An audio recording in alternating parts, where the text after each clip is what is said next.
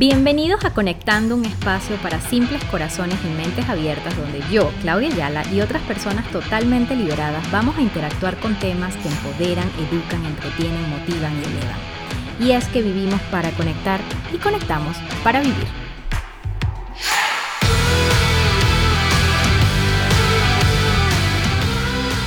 Hola, hola, bienvenidos una vez más a estos episodios de Conectando con Klaus, episodios con temas que conectan y pues hoy celebro este nuevo regreso con una invitada súper especial, Laura Chimarras, venezolana, actriz, conferencista y escritora de letras que trascienden. Con cuatro libros publicados, su más reciente libro, Nunca pierdas la fe, que se ha convertido en número uno en ventas de Amazon. Bienvenida Laura a esta plataforma. Hola, Clau, gracias, gracias por esta invitación tan bonita. Eh, qué bonito conocerte, sé que va a ser una gran conversación.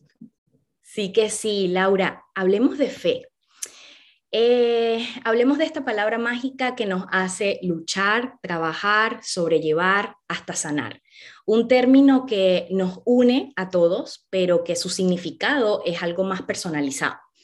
Eh, puede que se asemeje o parezca o sea lo mismo para unos, pero definitivamente para otros es algo muy diferente, es un estilo muy único.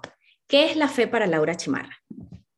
Mira, em, la fe es la certeza ciega de que mañana va a estar mejor, de que mañana puede ocurrir algo mejor. Es decir, si estoy en una situación de caos, si estoy en un problema o en este caso, como el proyecto Nunca pierdas, la fe lo dice, eh, la situación de duelo y de tragedia, la fe simplemente es la fuerza, la energía y la creencia de que mañana va a estar mejor. Entonces, em, la fe, yo no sabía que nunca pierdas la fe, iba a ser un libro de fe hasta que lo terminé. Entonces, eso ah, fue un proceso creativo muy extraño, eh, muy raro, porque simplemente yo quería hacer una novela donde se contara toda la tragedia. Y conocí la fe en el libro eh, a través de, bueno, de, un caos muy profundo y de un dolor muy profundo. Ella fue la que me salvó. Las letras me hicieron llegar a ella y la conocí más de cerca, entonces eh, la fe me salva de ese gran dolor que tenía. A ver, me estás comentando que esta palabra conectó a través del proceso de la escritura y que este libro nunca se iba a llamar Nunca pierdas la fe. ¿Tenías otro nombre antes para este libro? Sí, claro, se iba a llamar La heroica agonía de su muerte, imagínate. Oye, pero a mí ese, esas cosas me conectan también porque te hacen como que quiero leer más. Pero una de las cosas bonitas de tener esa palabra mágica, porque para mí es una palabra mágica, es una palabra como eh, agradecer, eh, vivir, amar. Eh, la fe para mí es algo como tú lo describes y más allá de eso es un sentir, ¿sabes? Es, ese suspirito que te da, a veces lo, confundimos con amor, pero yo digo, wow, cuando tú tienes ese suspiro, ah, estás ahí eh, teniendo esa fe y, son diferentes procesos y son diferentes em, tragedias, caídas que te puedan llevar a conquistar esa palabra y tenerla como de día a día. En tu libro hablas de una historia, hablas de procesos y dentro de eso descubres lo que es el significado de fe para ti. Sí, estás en lo correcto. Ay, ay, ay, ay, ay. Laura, y, y, cuando te acercas a esta palabra, que ya terminas al último capítulo y dices, eh, bueno, ya. O sea, ¿fue algo así que, que, de repente te llegó a la mente o, fue algo que te en algún momento alguien te lo dijo o, tú de verdad terminaste el último punto y dijiste, ¿se va a llamar así? Ok, voy a, voy a tratar de contarlo eh, rápido porque realmente eh, tratar de explicar cómo se llegó ahí me va a tomar mucho tiempo. El, libro tomó casi tres años, fueron dos años y medio en proceso creativo, en proceso que me sentaba a escribir, que decía que sí, que no, que voy para atrás y para adelante, es decir, hacía muchas cosas. Em, y el libro realmente lo que yo quería que se lograse con ese libro es que cuando las personas lo leyeran, eh, simplemente pudiesen vivir de cerca un dolor tan grande mm. y, se, y pudieran como despertar y darse cuenta que no hay que esperar perder a alguien, no hay que esperar tener un caos eh, para ser buenos ciudadanos, para querer a mamá y a papá, para respetar, eh, para ser personas que hagan las cosas desde el amor. Entonces, como que mi lema era, es que yo quiero que la gente conecte con este, con este caos, con este dolor, y quiero que la gente diga, epa, no voy a esperar el golpe para, tratar de ser mejor. en el camino del libro, el libro tiene siete capítulos, es una novela que empieza con la noticia del fallecimiento de papá en la clínica. Em, como en el capítulo 4, que si no me equivoco es el capítulo donde escribo eh, como tal el asesinato de mi papá, la historia real detrás de todo, porque hay que eh, tener en cuenta para las personas que no me conocen, mi, persona fue mi papá fue una persona muy eh, reconocida en Venezuela y la forma en, la que sucedió la situación fue muy traspapelada y, existieron múltiples formas de que mataron a mi papá, o sea, no simplemente fue una, fueron millones.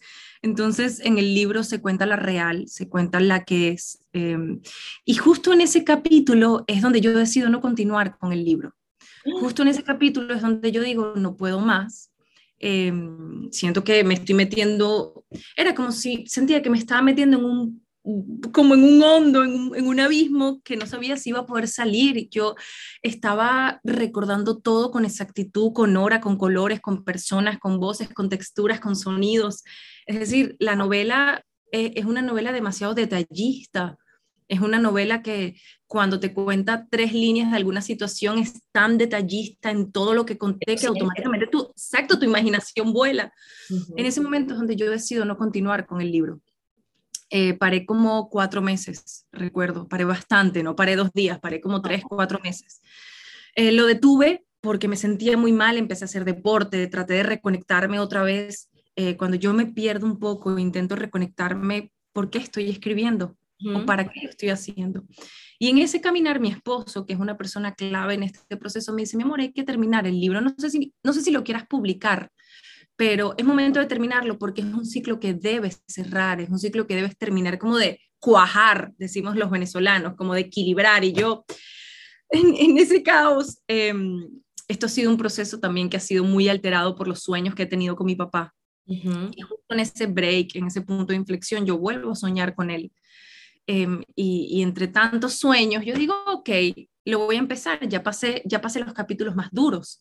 Ahora necesito que sea un libro más esperanzador, más bonito, más como yo me siento hoy en día, que estoy sacando toda esta información y que me quiero sentir mejor. Se escribe un capítulo, exacto, se escribe el último capítulo que se llama Nunca pierdas la fe.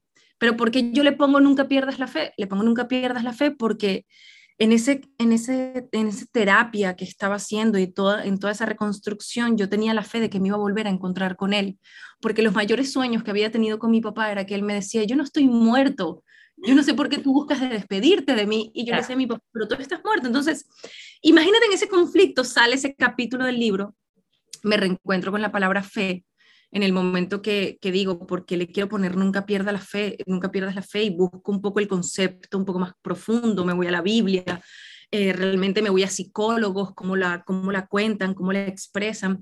Y dije, en efecto, esto puede ser eh, como una frase completa que me lleve a mí a tener la esperanza que me voy a reencontrar. Se termina el libro y en ese momento todavía se seguía llamando la heroica agonía de su muerte. Ahí es donde me reconecto con la fe. Mira qué interesante que yo eh, la conozco y me salva en el último capítulo del libro, es decir, en el cierre del proceso creativo. Yo le digo a mi esposo que nadie me va a comprar un libro que se llame La heroica agonía de su muerte. Sin embargo, había soñado que mi papá me decía, el libro se tiene que llamar Lo que pasa después de la muerte. Y yo decía, yo no quiero la palabra muerte en el, en el portada. Yo decía, no, esto es un libro de vida, de fe, de fuerza. Esto es un libro que irradia más allá de una tragedia. Yo no quería. Cuando, cuando tú te lo repites, la, la palabra siempre estuvo ahí pero no fue hasta el final que lo reconectaste porque ya sabías que no querías esa palabra de muerte, ya sabías que, con el título no querías enganchar e, a, esa persona que quería leer para sentirse mal. Tú lo que querías era mostrar con este proyecto que hay mucho más allá luego de estos procesos. Entonces la palabra siempre estuvo, solamente fue esa como que Claro, y ese clic lo termino de dar, eh, que yo estaba en el carro y nunca lo voy a olvidar poniendo gasolina y le digo a mi esposo, alguien me dijo a mí, nunca pierdas la fe. Y él me dice, ¿quién te va a decir nunca pierdas la fe? Yo le digo, alguien me dijo a mí, nunca pierdas la fe. Y empiezo yo desesperada a buscar mis videos en, mi teléfono. Y son estas cosas que yo respeto mucho de la vida y del lenguaje que nos da la vida o el universo o Dios, o como la gente lo quiera notar. Me encuentro con un video de mi papá donde mi papá está vestido de Santa Claus y mi papá le dice a Moncho, es una persona con el cual él estaba grabando un episodio, él le dice, nunca pierdas la fe. Y Moncho le dice la fe y él le dice la fe. Cuando yo escuché de su voz, nunca pierdas la fe, como el capítulo del cierre del libro, te lo juro que yo me quedé en el carro y yo dije, yo no tengo para dónde ir esto se va a llamar Nunca pierdas la fe. O sea, ¿Me entiendes? Había mucho lenguaje, había mucha información y más cuando estabas un poco despierta y sensible. Yo estaba en un proceso muy sensible, muy místico, mm. eh, muy sanador y, creo que cuando escuché su voz diciendo Nunca pierdas la fe, dije, ya. Esto fue. Este es el proyecto, exactamente. Laura, para mí siempre existe la fe, pero también eh, esa palabra conecta con el caerse para levantarse. Unas palabras que mucho escuchamos, incluso ahorita con, todo este proceso de, lo que nos cuentas con, lo de tu nuevo libro, eh, pero las escuchamos para motivarnos, como lo, lo estás diciendo. Sin embargo, todos tememos a estos procesos, a esos momentos, incluso a esos recuerdos por ser crueles, porque duelen, porque nos han roto, pero es inevitable vivirlos porque son parte de la vida. A esas personas que hoy se sienten en ese abismo, además de ir a comprar el libro y venir a esta conferencia, que al final le vamos a comentar todos los detalles, eh, tú ya pasaste por eso, tú ya, ya viviste y, muchas veces aprendemos eh, basado a las vivencias de, otras personas. Son esas historias que nos conectan, que nos hacen clic. ¿Cuál es ese mensaje a esas personas que hoy nos están escuchando y que hoy necesitan porque han perdido a alguien, han perdido a algo? Eh, no tenemos que esperar para hacerlo, pero siempre hay alguien que ahorita está en un proceso que, no es sanador, es duro, Mira, em, capaz las personas esperan de mi boca que yo diga, sal adelante, la vida es bella y lo puedes continuar y, y, como puede sonar cualquier motivador, por eso siempre hago mucho énfasis en que yo no soy una motivadora. Yo soy una persona que a través de conocimientos y de experiencias escribe poesía, las recitas y ellas te hacen sanar y entender muchas cosas. Si no duele, no hay forma de transformarse. Los grandes psicólogos, en este caso Carl Jung, eh, el mismo Freud lo dijo, eh, y, ahorita actualmente Jordan B. Peterson, eh, psicólogos muy importantes, y el último que nombré es un psicólogo clínico muy interesante, todo lo que él hace. Y él dice, la mejor forma de salir de un gran dolor, de un gran problema, de un gran caos, porque él se especializa mucho en la teoría del caos y, en toda esta investigación, él dice es enfrentándolo. ¿Cuál es la mejor forma de enfrentándolo? Articulando. ¿Qué quiero decir con articular? Escribe el problema. Por mm. eso cuando vamos a las conferencias y yo empiezo hablando del caos, los primeros 30 minutos es ilustrar la aparición del caos. Mm. Eso que duele, eso que molesta, eso que te entristece, si no lo articulas, si no lo sientes y no lo sacas, es muy difícil que realmente puedas eh, aspirar a sentirte mejor, puedas aspirar a volver a sonreír. Em, se los digo porque si vas a un psicólogo o vas a terapia, lo que van a hacer es ilustrarte que tienes que aceptar el proceso y que tienes que sacarlo. ¿Cuál es la mejor forma de sacarlo? No hay una fórmula, no hay algo que yo te diga, como dice Sabina, tómate una pastilla y dejas de soñar, en una canción extraordinaria, no, pero a mí me ha funcionado la escritura.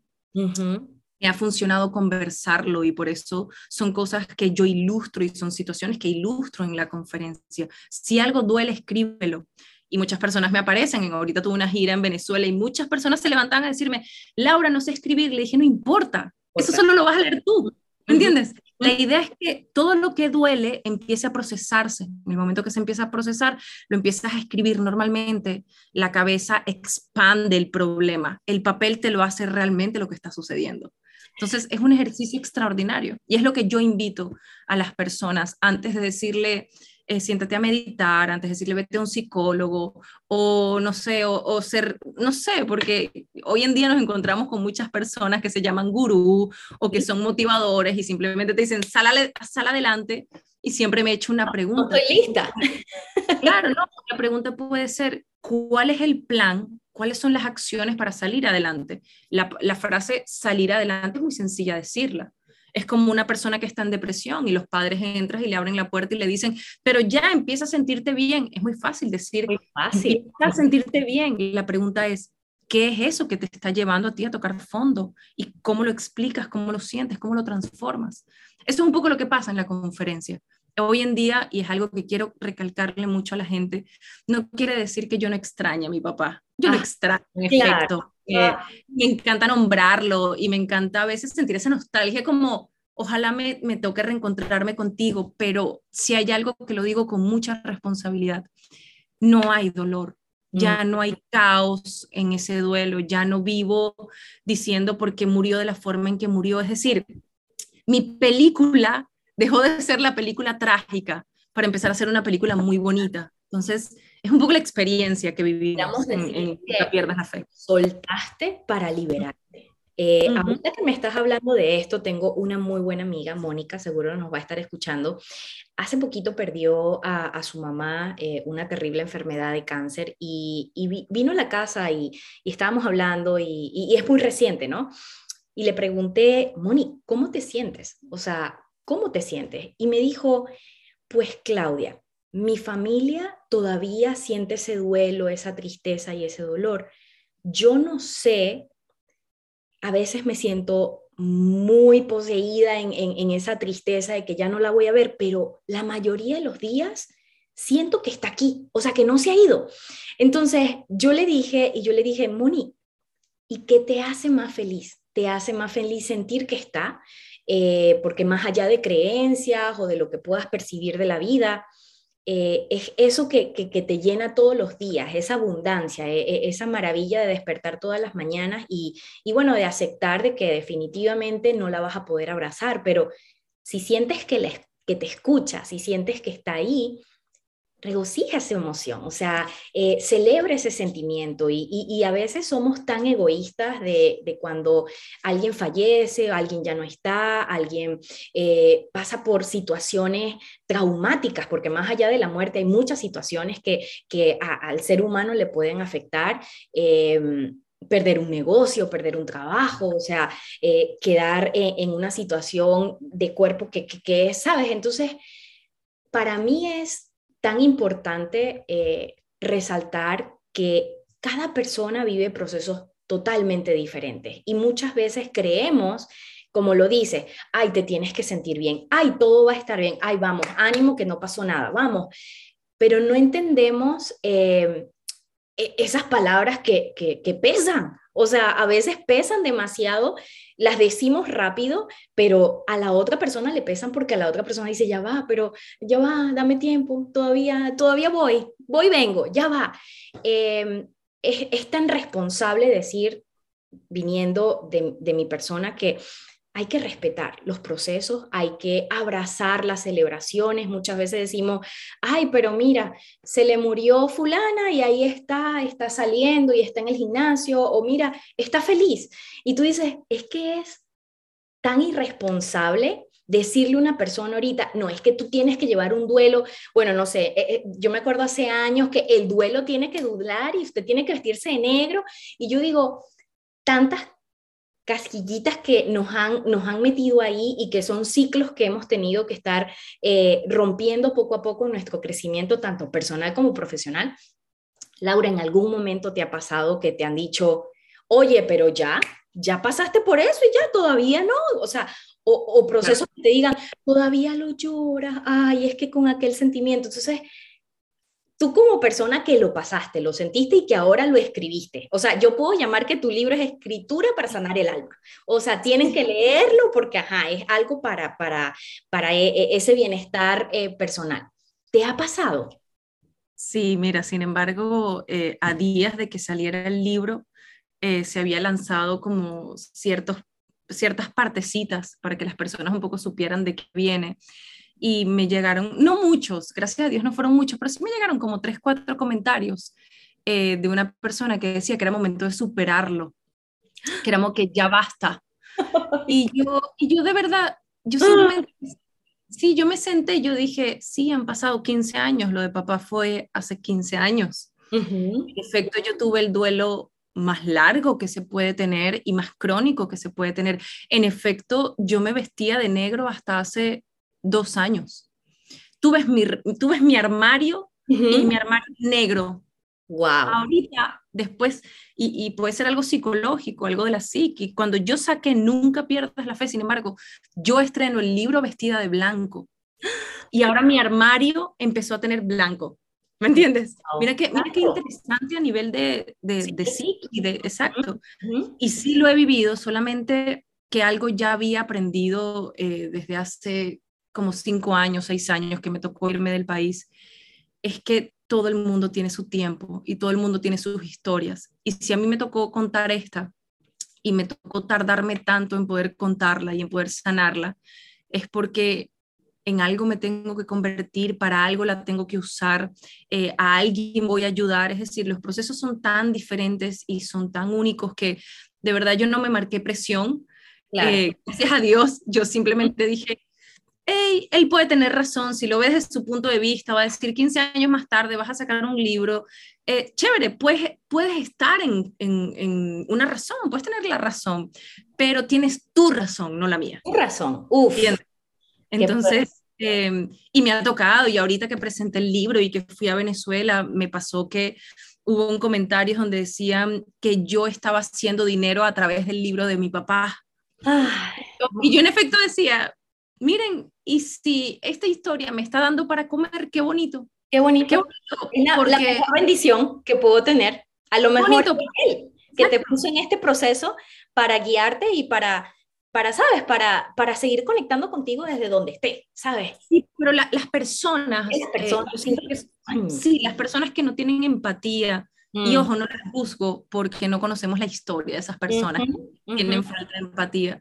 Siento que es muy fácil comentar en una red social, estás haciendo sí. plata por el libro, sin embargo, y yo lo viví, la experiencia, y vas a Venezuela porque vas a hacer dinero en tus conferencias. Y yo respondía, ¿y, y por qué no vemos las personas que van con un gran dolor y salen con una gran sonrisa de la conferencia, ¿me entiendes? Pero bueno, me costó años construir esta fortaleza, sí. este entendimiento, este tratar de conversar con alguien que te quiera golpear, uh -huh. eh, tener la serenidad y decir, epa, no te voy a golpear a ti, porque uh -huh. no tiene sentido, voy a tratar de comunicarme hey, es un trabajo que sigo haciendo, ojo. Oye, pero, pero esa es parte de la fe también. Fe para, para lograrlo, fe para soñar, fe para seguir, fe para crear, fe para Exacto. vivir. Y como te lo dije al comienzo, la fe de agradecer. De verdad, Laura, yo quiero agradecerte por haber conectado y compartido en este episodio esa fe, esa fe que tiene mucho power, mucho poder contigo. Eh, antes de despedirnos, me gustaría hacerle una invitación a toda nuestra gente de Houston para el 27 de agosto. Llegas a Houston con tu conferencia y presentación del libro Nunca pierdas la fe. Eh, más allá de una conferencia, va a ser una velada para abrazar nuestra alma, para darnos una sonrisa, para, para abrazarnos, para abrazarnos. Eh, Espero que no dejen de asistir. Ese mensajito tuyo para invitar a toda nuestra plataforma para que pueda venir a acompañarte, conocerte y, bueno, aplaudirte. Mira, eh, sí, voy a estar por primera vez con Nunca Pierdas la Fe. He podido estar en Houston eh, un par de veces. Ajá. Sin embargo, en mis inicios estuve, estuve allá presentándome en un bar, que ha sido muy sí, interesante. Yo estuve ahí. Imagínate de pasar de presentarme a un bar a un salón y ahora oficialmente a un teatro. Creo que. Teatro, uno de los, a uno de los más importantes de la ciudad. O sea, te aplaudo por eso. Entonces, creo que ahí también hay un mensaje de fe y de soñar Eh, yo simplemente los invito a que se regalen una hora y media. Vamos a pasar ahí una hora y media, dos horas, eh, para entender por qué hay ciertas situaciones que nos duelen y que no queremos sacar y que no queremos limpiar. Simplemente vamos a transformarnos esa noche. Algo muy bonito que yo sé que para las personas es nuevo, pero yo estoy ya dando a conocer. No es una simple conferencia donde yo voy a estar hablando una hora y media. Eh, yo escribo poesía y le hice música a mis poesías. Entonces, esa noche cuenta con más de ocho poesías. Entonces, se van a sentir como una especie de acústico donde les voy a recitar las poesías y esas poesías eh, van a traer con ella toda la información de Nunca pierdas la fe, que simplemente es un viaje del caos al orden. Eso mm. es el viaje que vamos a tener esa noche. Entonces, los invito. ¿Es necesario leer el libro antes de ir a la conferencia? ¿Se puede comprar el libro allá? ¿Cuál es tu sugerencia? Mira, em, a mí me gustaría que lo leyeran, pero no pasa nada, porque yo no, en la conferencia, la información que estoy dando, más bien las personas, han, han ido personas que no tienen ni idea del libro han ido porque les gusta el título de la conferencia y va y se sientan y después lo compran. Ahí vamos a tener el libro disponible para todas las personas. En efecto, al final de la conferencia hay un, hay un eh, una ronda de preguntas y respuestas.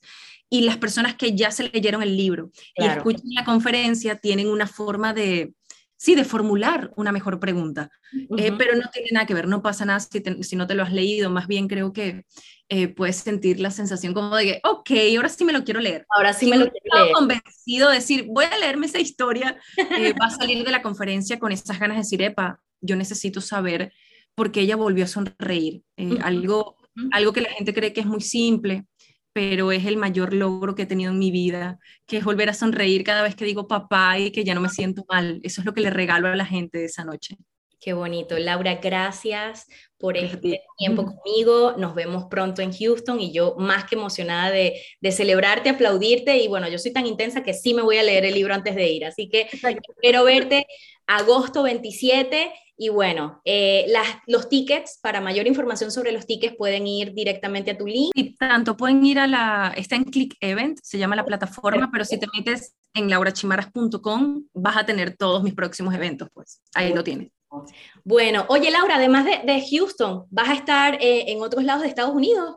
Mira, por ahora se acaba de cerrar Orlando, voy a estar en Orlando en octubre. Wow, y, ya se cerró, sí, Chile y Argentina para febrero del próximo año. Entonces, gracias a Dios, la gira sigue como avanzando. Sí. Qué bueno, bueno, muchos éxitos, Laura. Nos vemos pronto.